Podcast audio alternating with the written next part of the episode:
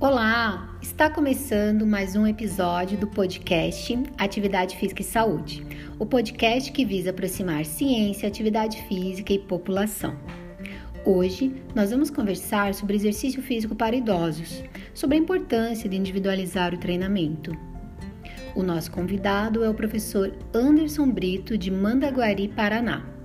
O professor Anderson é formado em Educação Física, bacharel e licenciatura é especialista em treinamento desportivo pela UEL e também especialista em exercício físico e reabilitação para idosos pela Unifama.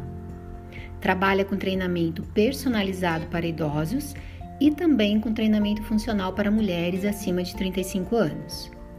Além disso, também presta consultoria para atletas de corrida. Professor Anderson, seja bem-vindo ao nosso podcast.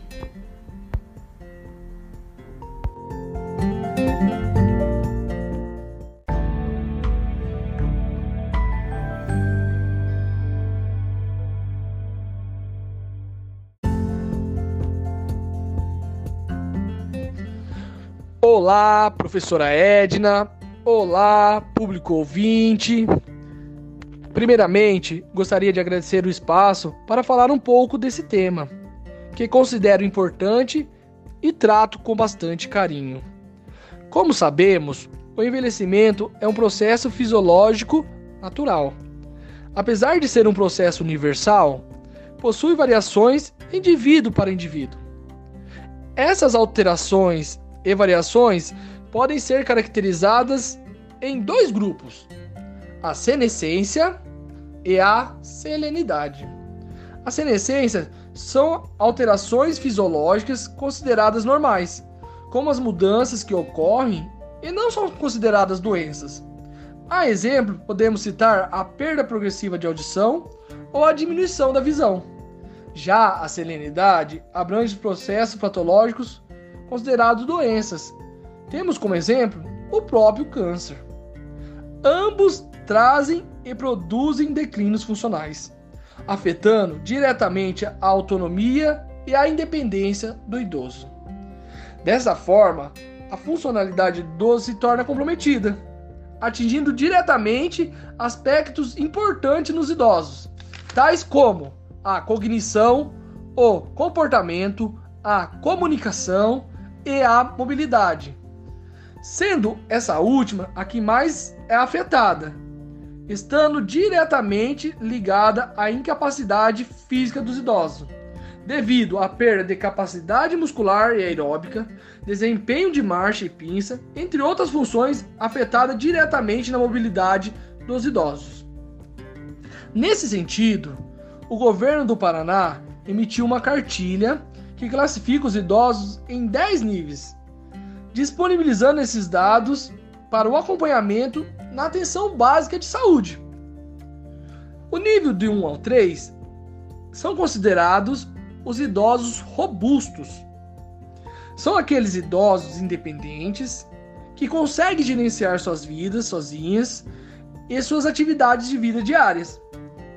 Nesse grupo é possível destacar idosos que são atletas, ou até mesmo que possuem doenças crônicas como diabetes ou hipertensão, mas se tem uma vida muito ativa. No nível 4 e 5, são considerados idosos de risco de fragilização. Ainda são independentes, mas estão em um processo de sarcopenia e apresentam dificuldade de fazer suas atividades. Já nos níveis dos 6 aos 10, são considerados idosos frágeis, tendo como característica a dependência. Podemos citar, principalmente no nível 10, idosos em estágios vegetativos. Assim, considero a importância do exercício físico em muitos desses níveis, a fim de retardar, prevenir ou estabilizar esses declínios funcionais. A associação desses declínios pode estar correlacionadas com a perda ou diminuição de força neuromuscular, capacidade aeróbia, coordenação motora, agilidade, equilíbrio e flexibilidade, sendo esses alguns componentes da aptidão física, que se obtêm ótimos resultados de melhora através do movimento. Ressaltando que o principal causador de morte em internamento em idosos está relacionado com quedas, devido à diminuição das capacidades de aptidão física.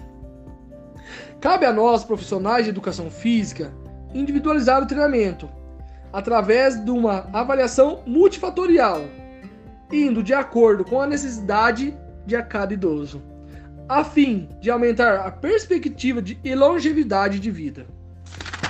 Então fica claro a importância de nós, profissionais, ter uma visão multidisciplinar, aliando o exercício físico com o aspecto psicossocial, alimentar e mental dos idosos, respeitando a sua cultura, o seu histórico de vida, de acordo com o que o próprio idoso apresenta, sem fugir do intuito principal, que é proporcionar qualidade de vida aos idosos.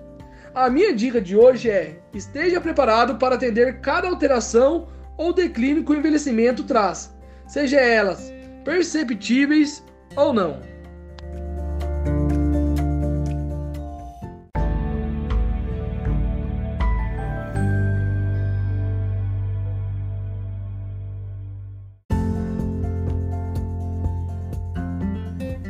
Muito obrigada, professor Anderson, pela mensagem. E se você quer conhecer mais a respeito ou quer entrar em contato com o professor Anderson, o Instagram dele é AndersonRBOliveira. Eu vou deixar aqui na descrição desse, desse podcast o arroba dele. Lá no Instagram dele tem o Linktree dele, que também dá acesso ao WhatsApp dele e demais informações é, que o professor Anderson disponibiliza. Muito obrigada e até a próxima!